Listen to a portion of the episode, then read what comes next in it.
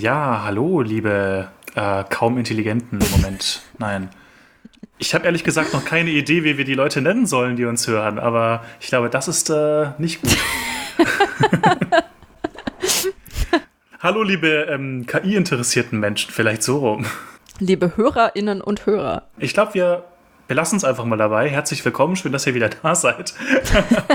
ähm, ja, ähm, willkommen zu einer neuen Folge Kaum Intelligent. Ähm, heute soll es mal ein bisschen detaillierter darum gehen, was nicht nur wir alles für Fehler machen bei unseren Folgen, sondern eben was auch maschinelle Lernverfahren auch teilweise für Fehler machen können. Und ja, im Speziellen gucken wir uns da heute mal die neuronalen Netze an. Genau, also wir gucken uns das Ganze mal an. Was machen die so typischerweise für Fehler? Wie findet man diese und wie könnte man die vielleicht sogar auch beheben? Oder tatsächlich eher, warum es meistens auch sehr schwer ist, sie zu beheben und vielleicht sollte man auch dann teilweise zu ganz radikalen Maßnahmen greifen und nochmal neu trainieren. Aber dazu später mehr. Gesina, du merkst, heute wird es wild. Du sprichst mir aus der Seele. Das ist ja auch ein wichtiger Teil von dem, was ich in meiner Doktorarbeit mache, dass ich mir überlege, was für Fehler können neuronale Netze denn eigentlich machen?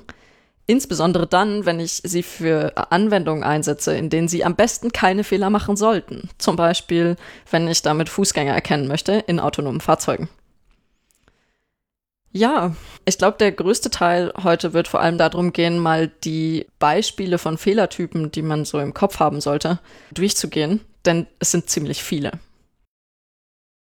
Ja, ähm, wir haben prinzipiell Fehlertypen, die wir gegliedert haben, und zwar erstmal den sogenannten Bias in Daten, also eine Verzerrung der Daten. Warum das gleich wichtig ist, das äh, werden wir noch äh, kennenlernen.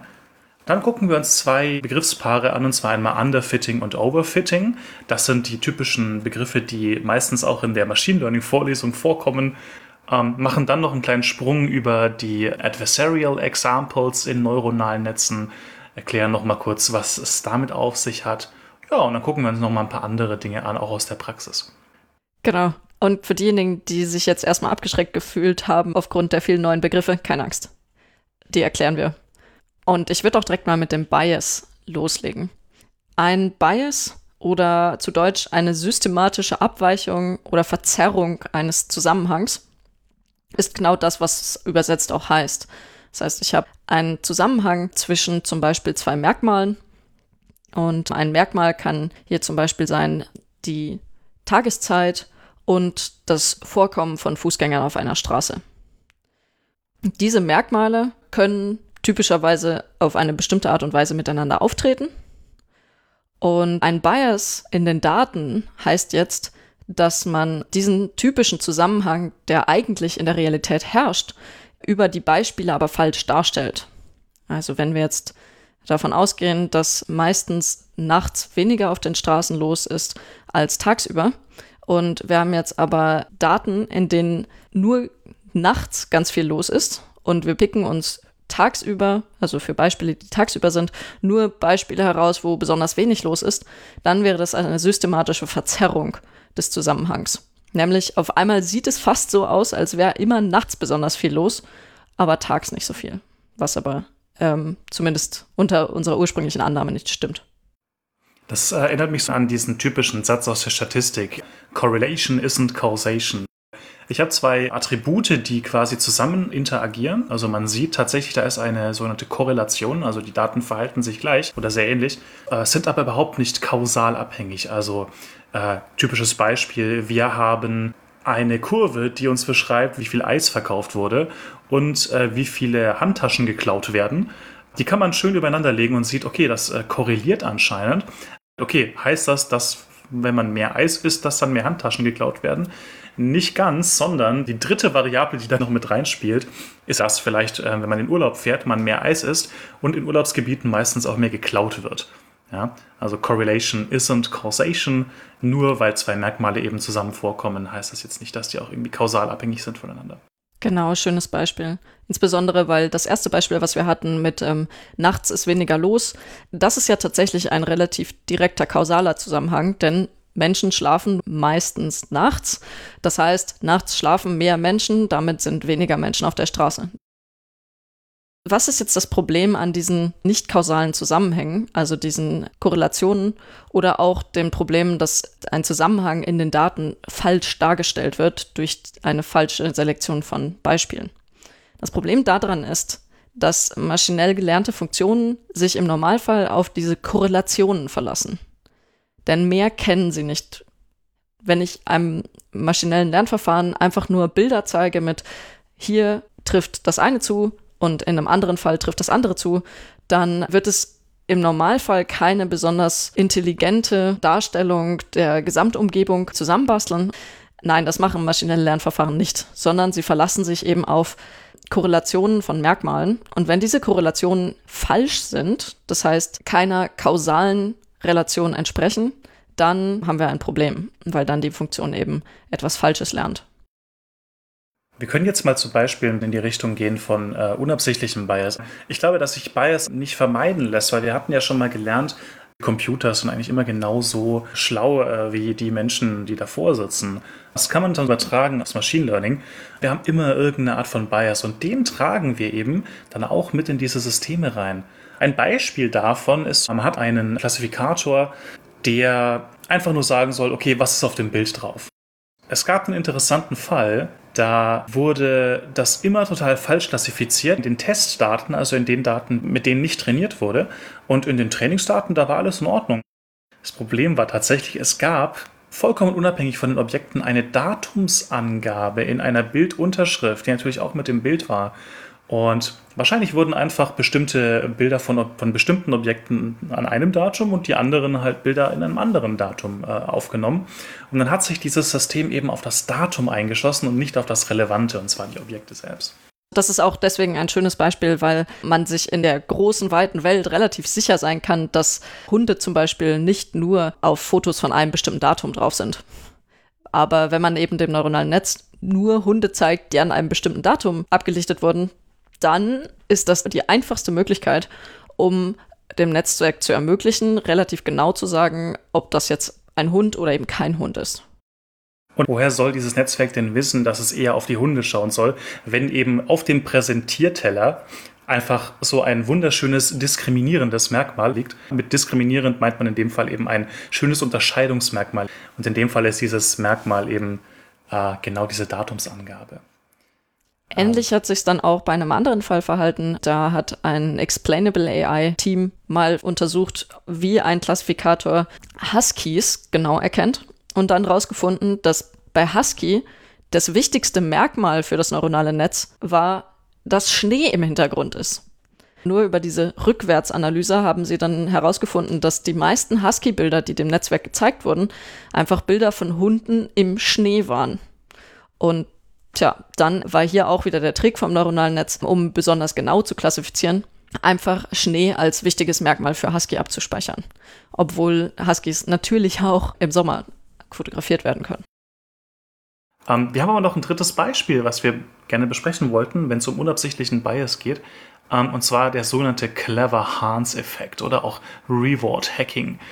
Gesina, du müsstest nochmal unseren Zuhörenden erklären, was es damit auf sich hat. Genau, also die ersten paar Beispiele, da ging es jetzt eher um Klassifikatoren. Das heißt, es sollte halt gesagt werden, was ist das, was zum Beispiel in dem Bild oder in der Tonspur oder was auch immer drin ist. Bei Reward Hacking geht es eher um Planungsaufgaben. Das heißt, man hat in dem Fall ein maschinelles Lernverfahren, das mit seiner Umgebung interagieren kann und erst am Ende einer Interaktion eine Aufgabe erreicht und einen Bonus bekommt. Also zum Beispiel, wenn ich einen Staubsaugerroboter habe, der soll mir bitte mein Zimmer sauber machen. Und bis es sauber ist, muss er aber mehrere verschiedene Dinge hintereinander getan haben. Und Reward Hacking heißt jetzt, dass dieser Reward, nämlich vielen Dank, du hast das Zimmer sauber gemacht, missbraucht wird, indem das Netzwerk Wege findet, äh, indem es diesen Reward erreichen kann, ohne die eigentliche Aufgabe zu lösen. Und das passiert im Normalfall dann, wenn der Reward schlecht gestellt ist, das heißt nicht direkt im Zusammenhang mit der Aufgabe selber steht. Das klingt jetzt so, als wäre das relativ offensichtlich, aber sagen wir mal, ich würde Bipo jetzt sagen, Bipo, räum mir bitte das Zimmer auf. Den Reward erhältst du, wenn du keine Sachen mehr rumliegen siehst. Was macht Bipo? Er hält sich die Augen zu. Mein Reward gibt es. Genial, okay, das merke ich mir. genau. Und ähm, ihr könnt gerne mal die Geschichte von Cleverhans googeln. Das ist nämlich ursprünglich ein Pferd gewesen äh, mit einer recht interessanten Geschichte, wie es so tun konnte, als ob es tatsächlich zählen kann, aber am Ende gar nicht gezählt hat, sondern eigentlich bloß auf implizite Signale seines Besitzers gut lauschen konnte. Also die eigentliche Aufgabe des Zählens einfach umgangen hat. Genau, also da gibt es, glaube ich, einfach sehr, sehr viele Beispiele, die sich damit beschäftigen, wie kann ein System denn den Task erfüllen, für den es gemacht ist, aber dann eben doch ganz komplexe Umwege gehen. Äh, wenn wir zum Beispiel an das Spiel StarCraft denken, was zurzeit so ein bisschen die nächste Stufe ist, was die KIler denn gerne lösen wollen würden, ähm, da ging es eben auch darum, yo, lasst uns mal das Spiel versuchen zu lernen, aber im Endeffekt hat das System plötzlich super weirde Strategien kennengelernt, also was man auch als Glitches wahrscheinlich bezeichnen würde, die eben auch dazu geführt haben, dass dieses Spiel gewonnen wurde. Einfach indem man sich, keine Ahnung, ganz weit links an den Bildschirmrand gestellt hat und dann zwei Pixel nach unten be sich bewegt hat. Genau, ich glaube, es gibt noch super viele andere Beispiele eben von diesem unabsichtlichen Bias. Wir packen auch ein paar Dinge noch in die Show Notes natürlich. Es ist einfach ein sehr großes Thema. Also da muss ja. wirklich gesagt werden, dass Bias in den Daten, also insbesondere unabsichtlicher Bias, ist eins der größten Probleme im Normalfall, weil man den sauschwer findet. Das ist wirklich äh, sehr schwierig, deswegen haben wir uns da jetzt ein bisschen drauf konzentriert. Also merken, unabsichtlicher Bias. Das kann jedem in seinem Trainingsdatensatz passieren, dass er da aus Versehen einen Bias einpflegt. Und ich glaube, ähm, gerade auch Leute, die sich mit Gleichberechtigung beschäftigen, die können da ein Lied davon singen, wie leicht man auch in gesellschaftlichen Umfeld so ein Bias einbauen kann. Wir wollen weder die Biases, die Menschen selber implizit haben, noch die, die wir aus Versehen in unsere Daten reinpacken, dem neuronalen Netz beibringen oder jeglichem anderen maschinellen Lernverfahren. Richtig, genau. Und wenn wir jetzt gerade schon von unabsichtlichem Bias gesprochen haben, wir können die Medaille auch umdrehen und gucken uns mal auf die Schattenseite an. Die Daten können natürlich auch absichtlich verunreinigt werden. Und darüber habe ich übrigens auch in einem wunderbaren Podcast schon mal eine Folge dazu abgehalten. Und zwar könnt ihr euch gerne mal echt abgefuckt den besten Podcast Kasendorfs anhören. Da gab es nämlich auch schon mal eine Folge zu KI und da habe ich mal kurz über den Chatbot von Microsoft gesprochen, von Tai.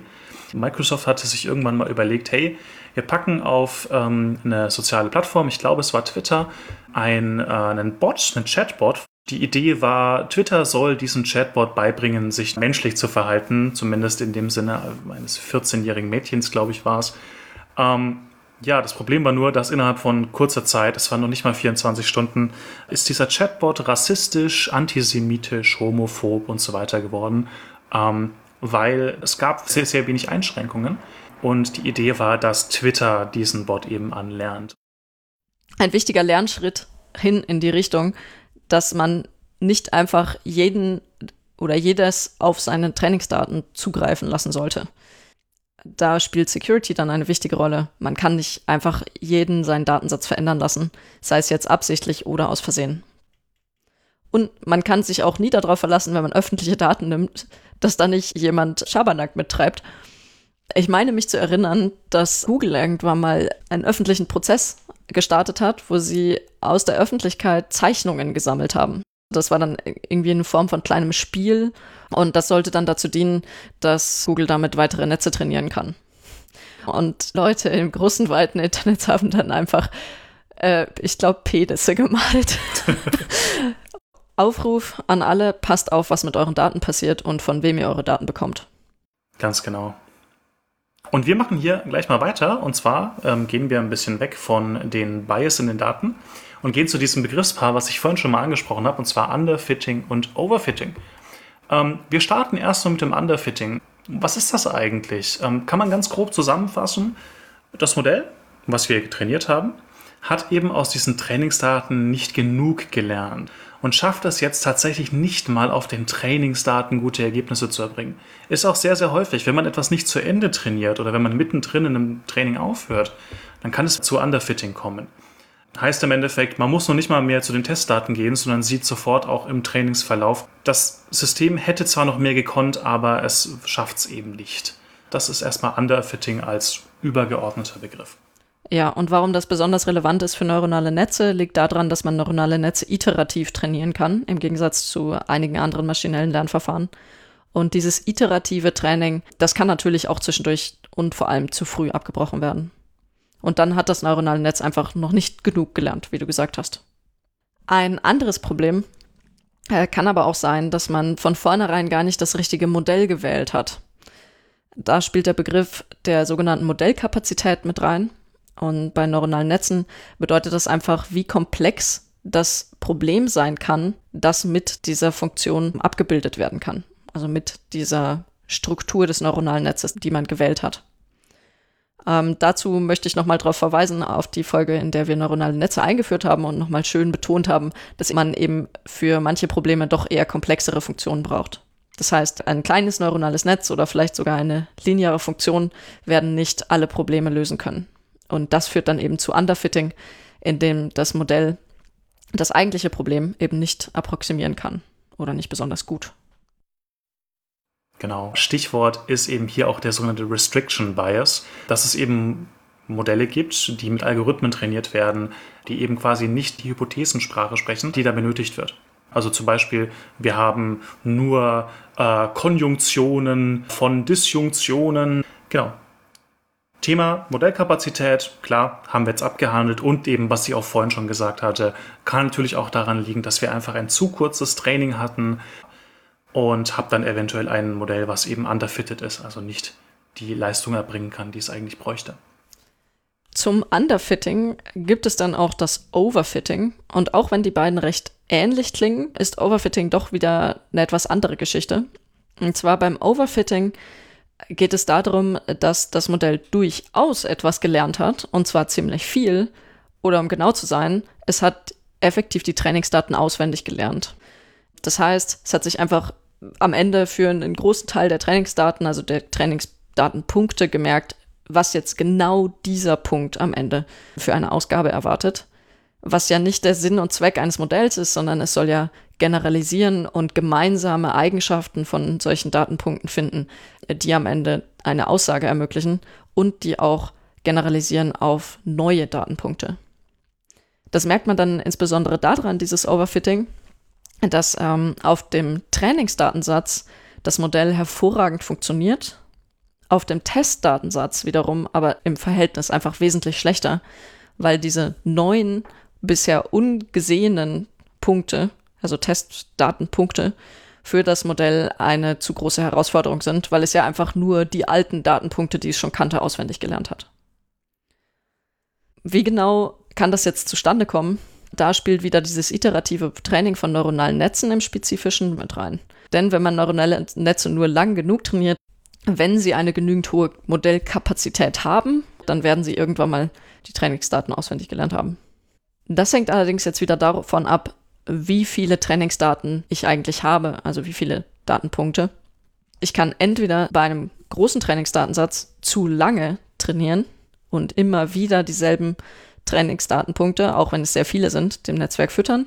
Oder ich mache dasselbe eben bei nur wenigen Trainingsdurchläufen. Also ich zeige die Beispiele gar nicht so oft, aber es sind einfach so wenige Beispiele, dass sich das Netzwerk sehr leicht damit tut, sie auswendig zu lernen.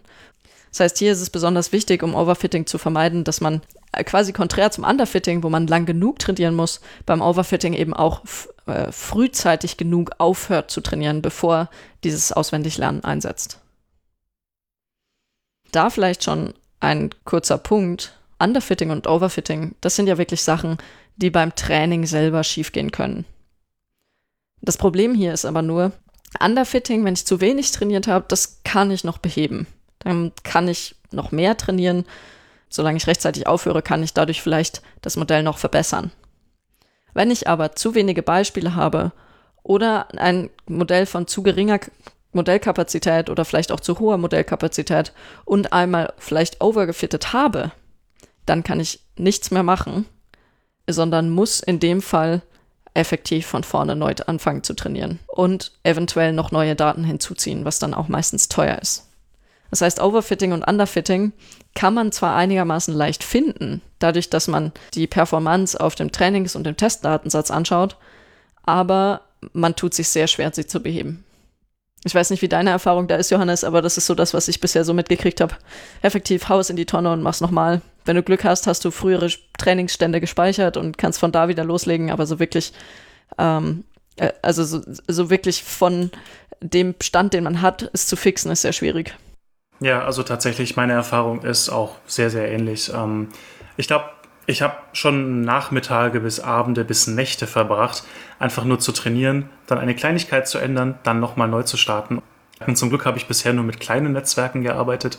Wenn man das Ganze natürlich die ganze Zeit nur scrappt und in die Tonne wirft, wird es ein bisschen schwierig. Ähm, genau, aber meine Erfahrung ist tatsächlich, man merkt, dass irgendwas schiefgegangen ist, zum Beispiel etwas overfitted, dann würde man zum Beispiel die Parameter, zum Beispiel die Layer in einem Netzwerk vergrößern, verkleinern äh, und würde das Ganze nochmal neu trainieren. Ganz genau. Ja, also Overfitting, Underfitting sind, glaube ich, schon einer der wichtigsten Dinge, die man auch wirklich falsch machen kann, beziehungsweise die einfach in einem bestimmten Training passieren. Man muss dazu auch natürlich noch sagen, vor allem bei Overfitting sieht man eben, es kann eben entweder am Modell liegen oder es kann an den Beispielen liegen, also an den Trainingsdaten, die man überhaupt hat. Ähm, und dementsprechend ist es am Anfang etwas schwierig, auch herauszufinden, woran es denn jetzt überhaupt gelegen hat. Ja. Okay, also das heißt, ähm, man kann bei den Daten alles falsch machen, man kann beim Modell alles, also beim Training vom Modell alles falsch machen ähm, und am Ende macht das ein neuronale Netz irgendwelche sehr seltsamen Fehler. Jetzt ist noch die Frage, ähm, was sind denn noch sonstige Probleme, die jetzt spezifisch bei neuronalen Netzen auftreten können? Bevor wir nochmal ganz dediziert zu den neuronalen Netzen gehen, eine praktische Sache aus dem Reinforcement Learning. Es gibt nämlich auch einen Fehlertyp, das sind die unerwünschten Seiteneffekte. Nah verwandt mit dem Problem des Reward-Hackings. Beim Reward-Hacking ging es ja darum, dass ich einen Reward habe, der gar nicht das widerspiegelt, was ich eigentlich gerne hätte. Also, dass es aufgeräumt aussieht, ist vermutlich nicht das, was ich will, sondern ich hätte gerne, dass es am Ende aufgeräumt ist. Und da muss ich quasi mir überlegen, wie messe ich denn, wie aufgeräumt es ist und das dann am Ende als Reward, also als Belohnung maschinellen Lernverfahren übergeben. Bei unerwünschten Seiteneffekten ist eher das Problem, dass das Lernverfahren am Ende ein Modell erzeugt, das zwar das Problem selber löst, aber möglicherweise auf eine Art und Weise, die eben unerwünschte Seiteneffekte, also zusätzliche Probleme schafft. Und äh, da wieder das Beispiel mit Bipo, wenn ich ihm sage, er soll aufräumen. Und er kriegt auch wirklich nur seine Belohnung, wenn am Ende alle Sachen aus dem Weg geräumt sind. Also ich hätte gerne, dass ich wieder von A nach B laufen kann, ohne umzufallen. Und das messe ich auch wirklich genau und sage ihm dann auch genau, okay, jetzt ist es aufgeräumt und jetzt ist es nicht aufgeräumt. Dann wird er am Ende vermutlich wissen, wie man aufräumt, sich aber dann möglicherweise sowas denken wie, tja, also ich soll jetzt die Sachen aus dem Weg schaffen. Ich kann sie auch einfach in den Schredder werfen. Bipo, wenn du das hier hörst, mach das bitte nicht. Sorry. das ist eben so ein, ein typisches Beispiel. Äh, ich wollte vermutlich zwar, dass es aufgeräumt ist, aber ich wollte nicht den unerwünschten Seiteneffekt, dass am Ende all die Sachen völlig nutzlos sind und einmal durch den Schredder gejagt. Das sind so unerwünschte Seiteneffekte, die dann eben auch wieder mit der Formulierung meines Rewards, also meiner Belohnung zu tun haben. Jetzt können wir aber zu den Sachen, die wirklich spezifisch sind für neuronale Netze springen. Ähm, eine Sache, die wir noch nicht so ganz besprochen hatten, da gab es jetzt sehr, sehr viele Paper, die Folgendes festgestellt haben da kann es passieren, dass selbst kleinste Veränderungen in der Eingabe einen unglaublichen Unterschied machen in der Ausgabe. Das kann man sich so ein bisschen vielleicht auch vorstellen wie den Butterfly-Effekt. Und äh, das Ganze nennt man dann Adversarial Examples. Genau, wenn wir jetzt eben von den sogenannten Adversarial Examples sprechen, dann bedeutet das, auf den ersten Blick haben wir hier keine Veränderung. Wir haben zum Beispiel zwei Bilder, die sehen sich super ähnlich und für einen normalen Menschen würde man sagen, okay, der würde immer noch dasselbe auf dem Bild erkennen. Oder der Task, der eben in diesem Netzwerk gemacht werden muss, der würde dann noch dasselbe Ergebnis geben. Was man nicht sieht, sind die kleinsten Änderungen, die gemacht werden auf Pixelebene. Und diese kleinen Änderungen können eben große Wirkungen haben. Ähm, ein kleines Pixelrauschen. Vielleicht ist irgendwie das der Grünton von dem Baum ein kleines bisschen anders. Und was das alles bewirken kann, da haben wir mal drei Beispiele mitgebracht. Wir haben zum Beispiel einmal ein Paper, bei dem plötzlich ein Bus in einen Strauß verwandelt wird. Ich schätze mal, es war ein Vogelstrauß, wenn ich mich richtig erinnere. Ja. Ähm, wir haben ein anderes Beispiel und das kann auch wirklich potenziell gefährlich sein. Äh, ein Stoppzeichen wird mal zu einer Geschwindigkeitsbegrenzung. der Unterschied zwischen 0 km/h und 30 km/h ist natürlich schon ein bisschen groß. Ja, insbesondere, wenn man auf einmal von einem Stoppschild in ein bitte mindestens so und so viel km/h fahren Schild ändert, das ja. kann wirklich äh, gefährlich werden. Deswegen ist es auch ein großes Interesse, gerade bei der Verkehrsschildererkennung, dass man hier versucht, nicht solche Probleme mit in das Netz einzubauen.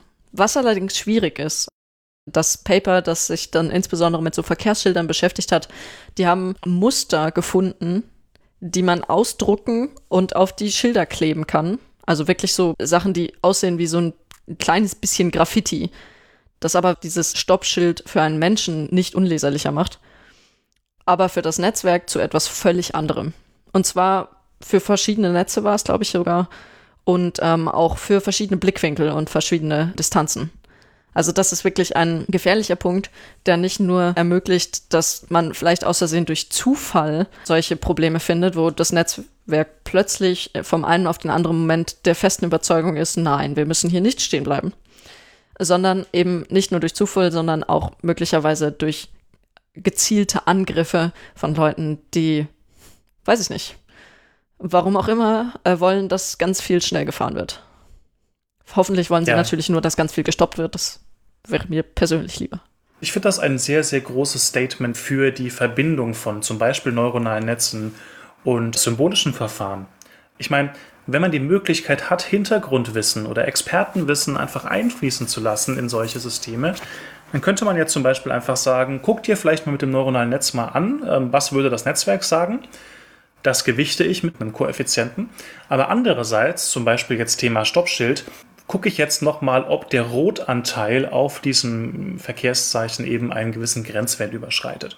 Weil das Hintergrund- oder Expertenwissen äh, wäre in dem Fall dann, jo, Stoppschilder sind vor allem rot und ein bisschen weiß. Und wenn man das eben verbinden kann, dann denke ich mal, dass wir viel robustere Systeme schaffen können. Genau. Ein Problem an der Sache ist aber bloß, aktuell ist man sich nicht sicher, wo dran diese Adversarial Examples bei neuronalen Netzen denn jetzt liegen.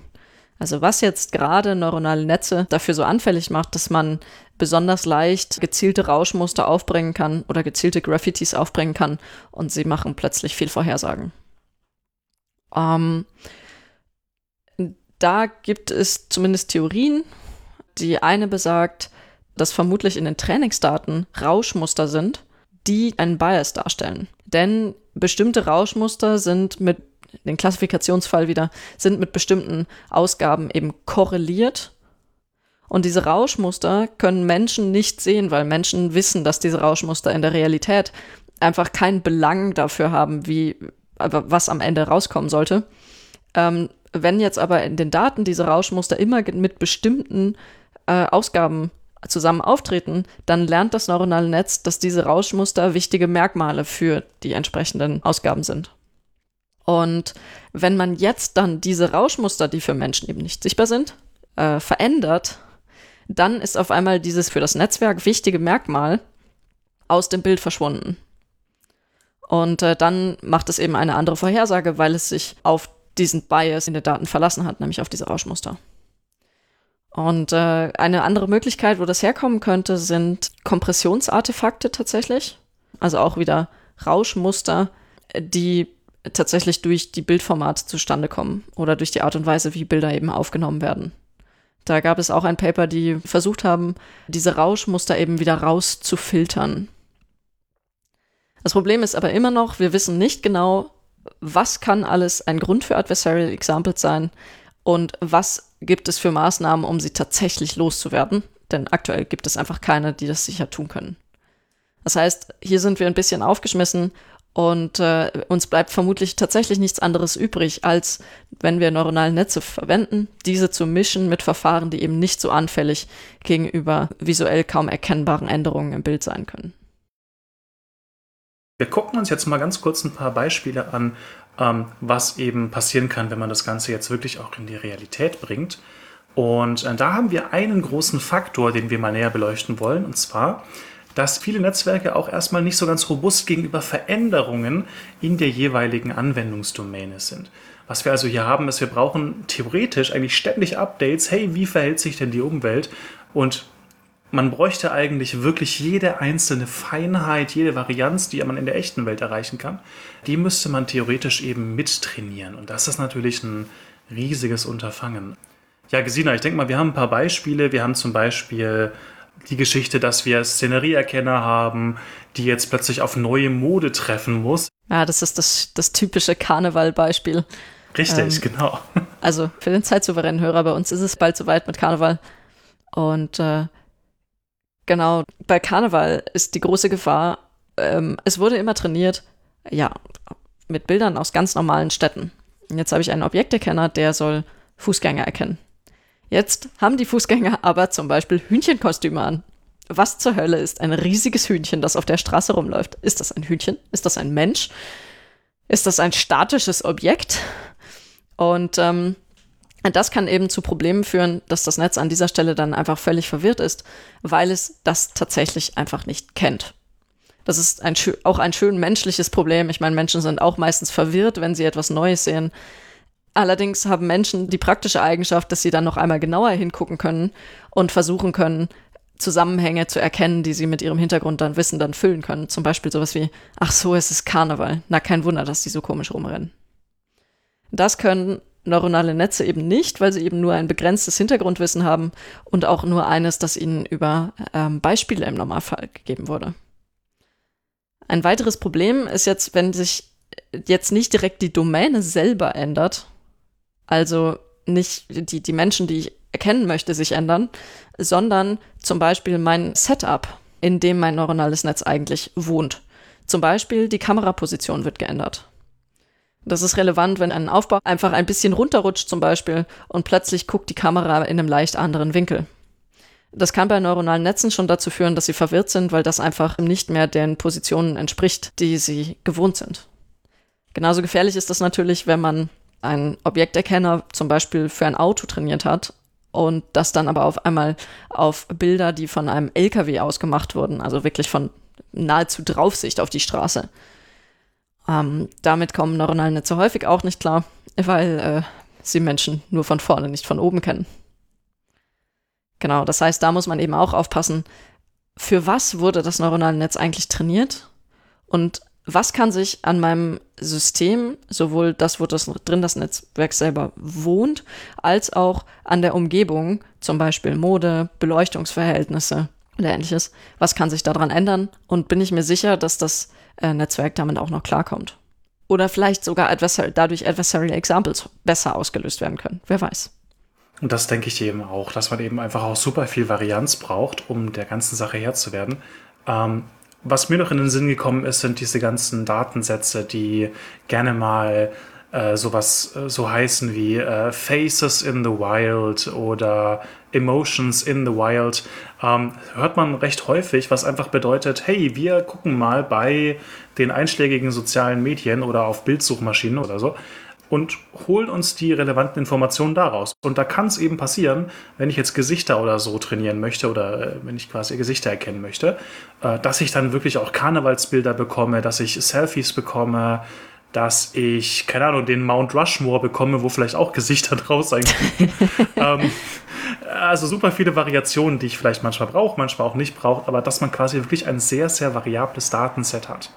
Ähm, darauf zielen diese Datensets ab. Also variabel auch hier in dem Sinne, dass möglichst Merkmale, also zum Beispiel die Beleuchtungsverhältnisse, die Haarfarbe, die Klamotten, das Wetter und so weiter, dass diese Merkmale, die am Ende für die Erkennungsmöglichkeiten eigentlich keine Rolle spielen sollten, dass die möglichst viel gewechselt werden.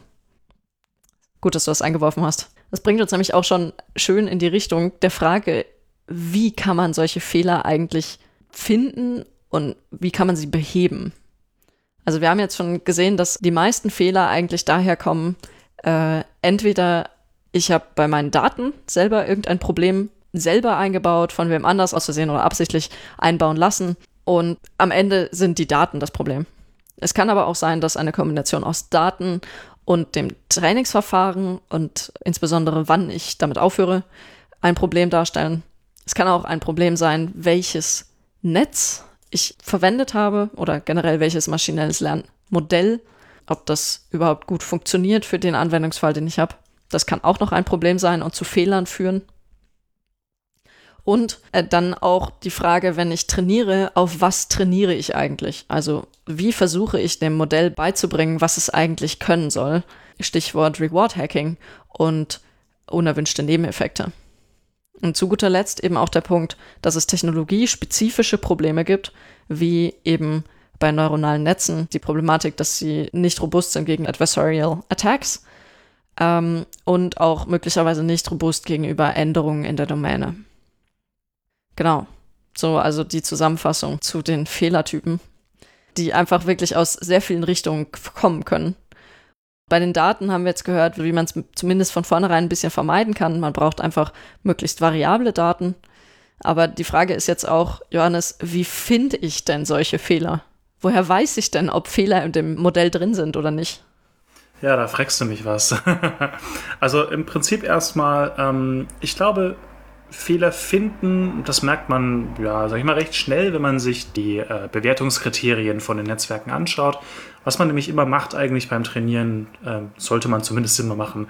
Man guckt sich eben an, während das Netzwerk eben iterativ trainiert wird, was ist meine Accuracy, also meine Genauigkeit, äh, die dieses Netzwerk produziert auf Testdaten, ähm, was ist mein F1-Score? Ich glaube, zu Scoring-Verfahren sollten wir auch nochmal eine eigene Folge machen. Also ich muss irgendwie überwachen erstmal, was quasi mein Netzwerk gerade performt. Und dann habe ich zumindest mal die Ahnung, dass etwas schiefgegangen ist. Wenn ich jetzt ähm, das Ganze auch wirklich nochmal näher eingrenzen will, was ist denn da überhaupt schiefgegangen, ähm, dann sind wir natürlich wieder im komplett riesigen Feld der Explainable AI oder XAI, bei der es wirklich darum geht zu sagen, ja, woran hat es gelegen? Ich habe eine Ausgabe von einem Netzwerk ähm, für ein bestimmtes Beispiel zum Beispiel und ähm, möchte jetzt herausfinden, ähm, welche Elemente, welche Teile dieses äh, äh, Beispiels haben dazu geführt, dass da irgendwas schiefgegangen ist. Und so könnte man zum Beispiel auch das Ganze noch näher eingrenzen und eben sagen, okay, ähm, ja, dieses Attribut ist eben so und so ausgeprägt vom Wert her und deswegen dreht dieses Netzwerk durch. Das wäre eine Möglichkeit. Ähm, aber man muss dazu natürlich sagen, diese äh, Systeme, diese Elemente, die decken nicht alles auf. Und das sind meistens, sage ich mal, General-Purpose-Methoden, äh, die eben einfach nur sagen, jo, da ist ein Fehler, guck da mal näher hin. Aber der tatsächliche Grund, warum irgendwo im Netzwerk was schiefgegangen ist, das findet man meistens nicht. Da muss einfach noch mehr Forschung passieren. Genau, prinzipiell finden geht, glaube ich, erstmal klar, wenn man es nochmal näher einschränken will. Ja, das ist noch ein bisschen schwierig zurzeit. Jetzt geht es aber natürlich auch noch einen Schritt weiter. Wenn man sowas gefunden hat, möchte man es natürlich auch beheben. Ähm, ich glaube, da könnten wir tatsächlich relativ pessimistisch sein. Wir hatten es gerade am Anfang schon mal besprochen, kurz. Ähm, die beste Strategie bisher ist, nochmal neu trainieren, nochmal das Ganze fallen lassen, nochmal neu starten, vielleicht mit anderen Werten. Ähm, und eben ein paar Dinge anpassen. Und selbst wenn man es schafft, mit zusätzlichen Daten das Netzwerk eventuell dann verbessern zu können, indem man eben auf neuen, weiteren Daten trainiert, die vielleicht speziell darauf ausgelegt sind, zum Beispiel einen Bias in den vorherigen Daten zu beheben. Selbst wenn man das macht, es ist immer Aufwand. Also es ist nicht wie beim Code, wenn man in einem Review festgestellt hat, äh, also bei Softwarecode, wenn man in einem Review festgestellt hat, oh, diese Funktion ist falsch implementiert, dass man dann diese Funktion und vielleicht noch ein paar Interfaces umbaut und dann ist es wieder gut, sondern es ist im Zweifelsfall teurer, langwierig und möglicherweise mit einem kompletten Neutraining verbunden. Genau. Tja, das es klingt jetzt sehr pessimistisch, auch wenn man jetzt vielleicht dann am Ende sehr viel Arbeit damit hat, die Daten anzupassen, vielleicht die Netzwerkarchitektur anzupassen oder sogar das Optimierungskriterium anzupassen. Es gibt inzwischen auch viele Leute, die sich viele Gedanken darüber machen und gemacht haben, wie kann ich denn ein Netzwerk im Nachhinein verbessern? Vielleicht von vornherein die richtige Architektur verwenden und wie kann ich von vornherein meine Daten zum Beispiel möglichst variabel gestalten, so dass ich ähm, weit weg von einem Bias bin und vielleicht auch Adversarial Attacks schwieriger mache. Genauso gibt es auch Leute, die sich viele Gedanken darüber gemacht haben, wie finde ich denn am, den besten Punkt, um das Training zu beenden bei neuronalen Netzen, also um sowohl Underfitting als auch Overfitting zu vermeiden. Und das sind jetzt ganz viele Teaser gewesen für weitere Folgen, in denen es um solche Themen eben genau gehen wird. Nämlich, wie kriege ich es von vornherein richtig hin? genau. Das war jetzt Richtig. ein sehr, sehr pessimistisch-optimistischer Blick in die Zukunft. Ich wollte dazwischen nochmal darauf eingehen, allgemein. Man sieht, je komplexer die Modelle sind, und hier sind wir tatsächlich ja auch schon bei nichtlinearen eben neuronalen Netzen mit sehr, sehr vielen Schichten meistens, ähm, ja, je komplexer diese Modelle sind, umso schwieriger ist tatsächlich auch einfach die Fehlerfindung. Ich habe immer so ein bisschen das Gefühl, selbst wenn es eben super viele Verfahren gibt, man stochert doch tatsächlich ein bisschen im Dunkeln. Ich meine, versuch mal ähm, wirklich auf neuronaler Ebene in deinem Gehirn zu erklären, warum du bestimmte Fehler gemacht hast. Das ist super, super schwierig. Ähm, man kann da bestimmt eine gewisse Ursachenforschung betreiben, die jetzt nicht wirklich runtergeht auf neuronale Ebene. Aber wenn man wirklich gucken will, was ist wirklich die Kernursache von bestimmten Fehlern, da ist es wirklich noch sehr, sehr schwierig. Ähm, man muss also immer abschätzen, möchte man die Komplexität beibehalten, weil mit Komplexität kommt meistens eben auch große ähm, Power. Ähm, oder möchte man vielleicht sogar auf robustere Systeme runtergehen, vielleicht auch symbolische Systeme. Das ist, glaube ich, ein ganz, ganz interessanter Trade-off, den man hier auch machen muss. Und auch, wie schaffe ich es, möglichst viel von dem Vorwissen, was ich ja habe, dem neuronalen Netz mitzugeben. Und zwar entweder in Form der Daten oder des Optimierungskriteriums oder der Architektur oder vielleicht auch auf andere Art und Weise. So ist es, genau. Und ich denke mal, wir können jetzt erstmal beenden und mit dem trotzdem noch etwas optimistischeren Blick in die Zukunft, wenn es da neue ähm, ja, Möglichkeiten gibt, die wir auch betrachten wollen, äh, dann werden wir da auf jeden Fall auch nochmal eine Folge machen dazu. Ähm, Was sollt ihr mitnehmen? Genau, was sollt ihr da draußen mitnehmen, wenn ihr jetzt gerade irgendwo im Bus sitzt oder in der Bahn oder im Auto oder im autonomen Fahrzeug? Im autonomen Fahrzeug. Was können jetzt alles für Fehler passieren? Ich hoffe, wir haben euch nicht zu sehr abgeschreckt jetzt. Ähm, es gibt erstmal verschiedenste Fehlerursachen. Wir haben zum Beispiel den Bias in den Daten kennengelernt. Wir haben ja zu hohe oder niedrige Modellkapazität gehabt bei Over- oder Underfitting. Es gab Konvergenzprobleme. Es gab Probleme damit, dass man eben ähm, mit kleinsten Stickern auf einem Verkehrsschild schon Sachen anrichten kann, die man sich nicht ausmalen möchte. Ähm, das muss man einfach beachten. Es gibt Fehlerursachen, auch Maschinen machen Fehler. Ja, meistens stecken da Menschen dahinter, menschliche Fehler. Und es ist auch nicht immer einfach, Fehler zu finden. Und es ist leider auch genauso auch noch weniger einfach, sie auch danach zu beheben. Oftmals hilft tatsächlich nur ein erneutes Trainieren, wobei man da natürlich wieder Acht geben muss darauf, ähm, ob es wirklich wert ist, komplett nochmal neu anzufangen, weil vor allem bei diesen riesigen Netzwerken, die wir haben, sieht man ja auch, ein neues Training wäre total fatal. Und man müsste sich tatsächlich dann überlegen, äh, startet man von einem früheren Zeitpunkt einfach nochmal, wo das Modell noch nicht so ganz ausgereift war, oder lässt man das Ganze einfach unter den Tisch fallen? Ich glaube, das ist wirklich dann auch eine schwierige Entscheidung und ich hoffe auch, dass es da in nächster Zeit in der Forschung dann auch nochmal weitergeht. Oder natürlich kann ich auch nochmal dazu sagen, ähm, vielleicht sollte man sich überlegen, auch ganz auf neuronale Netze zu verzichten manchmal. Wir haben ja auch schon mal ein bisschen darüber gesprochen, dass es auch verschiedenste Tasks gibt, bei denen man auch mit konventionelleren Methoden äh, zurechtkommt. Genau. Ja. Schön zusammengefasst. Vielen Dank. gut, gut. Also vertraut Bipo nicht. Noch nicht. Richtig, noch nicht. Wir werden ihn robuster machen, aber wir können für nichts garantieren. Und wir lassen ihn nicht das Zimmer aufräumen. Bis dahin. Nein. Macht's gut, kommt gut nach Hause, kommt gut in den Feierabend, kommt gut an die Arbeit. Haltet euch die Augen zu, wenn es euch zu unaufgeräumt ist. Richtig. Und wirft nichts in den Schredder, wenn ihr es nicht noch unbedingt braucht. Oder andersrum. Ja. Macht's gut. Bis zum nächsten Mal. Ciao, ciao. Freut euch jetzt auf die Highlights aus dieser Podcast-Folge. Gekürt vom Schadenfreude-Modul von Bipo. Bipo. Ich habe nur gerade noch mal nebenbei noch mal die News aufgemacht und wollte sie gleich wieder zumachen. Die Frage ist, ähm, wollen wir unseren Hörern äh, tatsächlich sagen, dass das eine verlorene Folge war und dass sie die zum zweiten Mal aufnehmen, oder? Ich habe auch schon überlegt, sowas wie die verlorene Folge oder so. Oder machen wir das nur über Social Media? Ich, ich fände es witzig, aber ich weiß nicht, ob wir das machen sollten, ehrlich gesagt. Okay, ich meine, wir können es immer noch in, in, späteren Folgen dann erwähnen.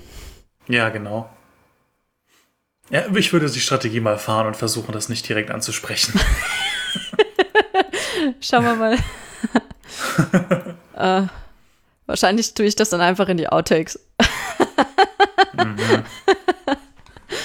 Ich hab, ich, ich hab's mir schon gedacht. Weißt du, was noch verrückt ist? Erzähl. Diese verrückten neuronalen Netze. Ja, du hast recht. Was die wieder machen, die machen ja Fehler ohne Ende, ey. Ja, ist echt schlimm. Ich glaube, das sollten wir unseren Hörern auch mal nahebringen. Ich würde, ich würde sagen, ja. Ähm, lass uns das doch mal machen. Gut, jetzt haben wir schon ein Intro gefunden. Perfekt. Oh Gott. Das alternative Intro der verlorenen Folge. Ja, das äh, klingt fast so. Okay, sollen wir eine kurze Pause und dann einen, ähm, einen traditionellen Einstieg wagen? Können wir sehr gerne machen, ja. Dann hole ich mir ganz kurz noch was zu trinken und dann let's go. Okay, Bis gleich. bis gleich. So, ich bin da. Wer noch? Wer möchte in die Folge einführen? Also der Tradition gemäß müsstest du ja in die Folge einführen. Das äh, kann sein, ja. Dann mache ich das. ich ich kann es probieren, okay. Ja, ich glaube, ich, glaub, ich habe was im Kopf. Im schlimmsten Fall liest du einfach wirklich den ersten Satz auf der Übersichtsseite vor. Ja, ich, ich denke ehrlich gesagt, ich mache einen kurzen dummen Witz und dann geht's los mit, der ersten, mit dem ersten Satz. Freue mich schon drauf. Ja, mal gucken, was ich, was ich heute wieder mir ausdenke. Los geht's. Okay. Contenos. Ja, hallo, liebe äh, kaum intelligenten Moment. Nein. Ich habe ehrlich gesagt noch keine Idee, wie wir die Leute nennen sollen, die uns hören, aber ich glaube, das ist äh, nicht gut. das groovt richtig hier. Yes. Dum.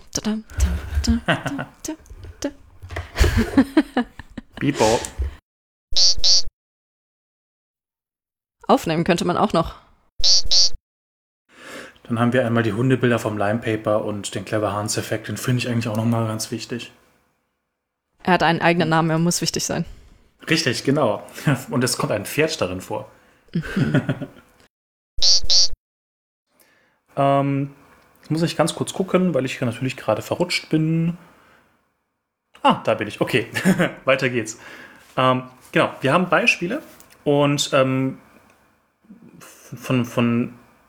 Okay, Gesina, ich warte mal ganz kurz, bis du fertig bist. ich hab's auch.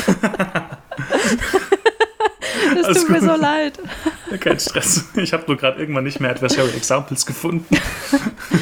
Okay, Ich mache ähm, nochmal neu. ja.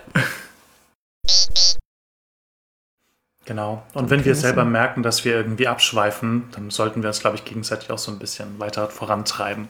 Oder es wird einfach radikal rausgeschnitten. Richtig, genau. Braucht man nicht. Machen wir eine Ja, Schreib-Schneid-Runde. Schneide ich, während du schreibst. Schneibstreit, das ist aber ein Zungenbrecher. Schreibstreit. Ah, sehr gut. Ich glaube, das muss so. noch in die Outtakes. Aber ich sollte langsam. Schneib, Schreibstreit. Schneid, Schre- oh Gott, jetzt kann ich selber nicht mehr aussprechen. Tja, viel Spaß damit. Copyright, Johannes. Sehr gut. Ich glaube, wir sollten ihm nie sagen, er soll aufräumen. Nee, ich glaube auch nicht. Sondern wird irgendwie noch viel, viel mehr aufgeräumt, in Anführungszeichen, als man eigentlich möchte. So.